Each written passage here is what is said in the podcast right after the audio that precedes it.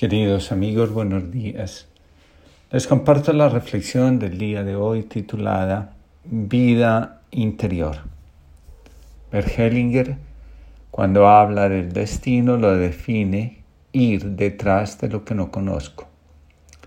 En la psicología del alma se dice, cuando lo consciente y lo inconsciente se integran, aparece el sí mismo, arquetipo de la totalidad. San Pablo dice, aún no ha llegado el momento en el que se manifestará aquello que somos. El mismo Bergelinger vuelve y nos dice, aquello que nos atrae está determinado por la conciencia que dirige todas las cosas. En este sentido, encontramos nuestro destino cuando la conciencia personal la que elige lo bueno y noble para nuestra vida, entra en sintonía con la conciencia universal que desea lo bueno y noble para la humanidad entera. Nuestro destino, en definitiva, es encontrar un buen lugar para realizar lo que somos, nuestra identidad profunda. El proceso anterior se logra realizar con éxito cuando, en lugar de dejarnos arrastrar por las demandas del mundo exterior, tomamos conciencia de nosotros mismos y decidimos seguir la voz que hay en nuestro interior.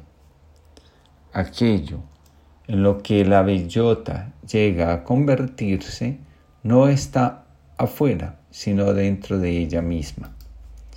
Crecemos en la medida que entramos en contacto con las sensaciones, las emociones y los pensamientos que hay en nuestro interior.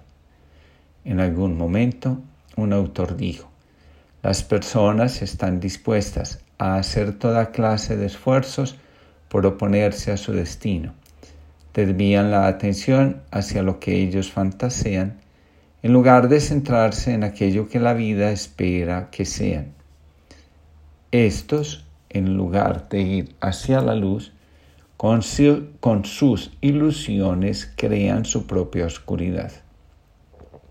Christophe Andre escribe, la vida interior es todo ese flujo continuo de pensamientos, imágenes, recuerdos, proyectos, vivencias emocionales y corporales que tienen una influencia enorme y aunque por momentos parecen desvanecerse, cuando vuelven a la conciencia, nos inquietan hasta que conformamos nuestra vida con ellos. Por su parte, Pedro Casaldáliga escribe, Ámame más, Señor, para quererte. Búscame más para mejor hallarte. Desasosiégame por no buscarte. Desasosiégame por retenerte. Pódame más para más florecerte. Desnúdame para no disfrazarte. Enséñame a acoger para esperarte. Mírame en todos para en todos verte. Por los que no han sabido sospecharte, por los que tienen miedo de encontrarte, por los que piensan que ya te han perdido, por todos los que esperas en la muerte, quiero cantarte amor agradecido porque siempre acabamos por experimentarte. Al final, todos terminamos entregados. Muchos rechazan la vida interior afirmando que es puro intimismo, solipsismo. Entre los prejuicios que se esgrimen se encuentra el que afirma que la vida espiritual no es otra cosa que un modo de, defendernos del asumir un compromiso real con el mundo en el que vivimos. Ante lo anterior, podemos decir, la vida interior es, ante todo, una forma de acoger en nosotros el mundo, en la manera como percibimos, acogemos y digerimos lo que sucede.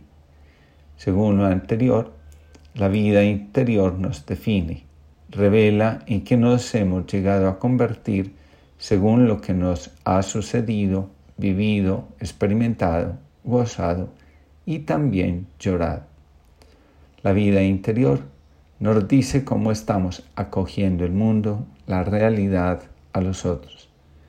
La vida interior crece en la medida en que podemos darle a la percepción, a la comprensión, a la acción, a las decisiones, una orientación marcada por el sentido que otorgamos a nuestra existencia.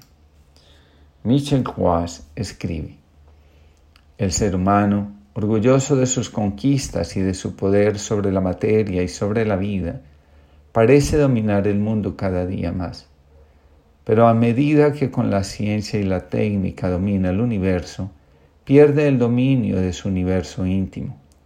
Quiere regir el universo y no sabe regir su propia persona. Domina la materia, pero cuando debería, libre de su tiranía, vivir más del espíritu, la materia perfeccionada se vuelve contra él, le esclaviza y el espíritu muere. Si el ser humano pierde el espíritu, lo pierde todo. Desaparece el ser humano. Hay que comenzar de nuevo. Realmente nuestra civilización está en peligro, pero no tanto en las fronteras geográficas como en las del mismo corazón.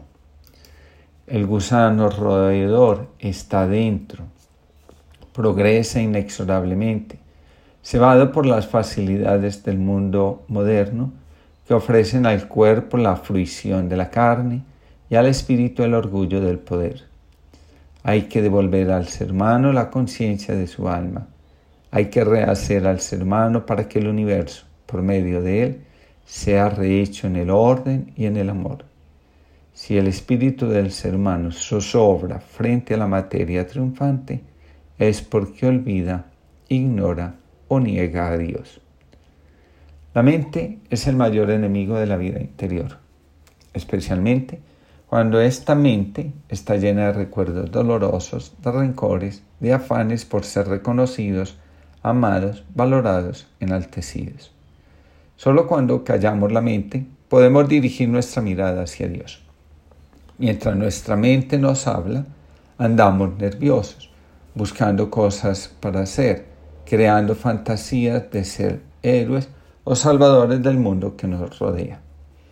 Dice Christopher Andre, la vida interior requiere escuchar, observar, sentir, reflexionar, dudar, decidir, actuar o no hacer nada. En la vida espiritual se viven tres etapas. La primera, hacemos lo que es bueno, agradable y santo para nosotros.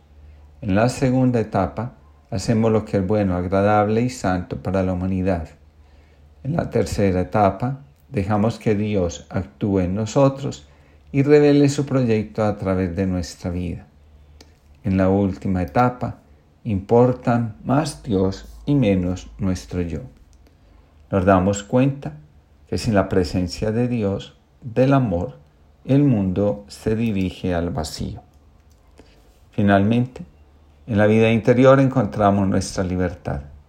El ser humano alcanza la libertad cuando es capaz de decirle con generosidad y confianza sí a su destino. Mientras lo logra, está sumergido en la lucha, en el sufrimiento, en el abatimiento, en la sensación de que algo hace falta para sentirse completo. Canta Juan Ignacio Pacheco, Señor, me llamaste a limpiar las heridas, a cantar en tus plazas que eres fuente de vida, a romper las cadenas, a luchar por la esperanza, sin importar las caídas, con la certeza de que siempre habrá un nuevo día. Esta es la libertad que el ser humano alcanza cuando cuida su vida interior. Que Dios nos conceda a todos un buen inicio de semana.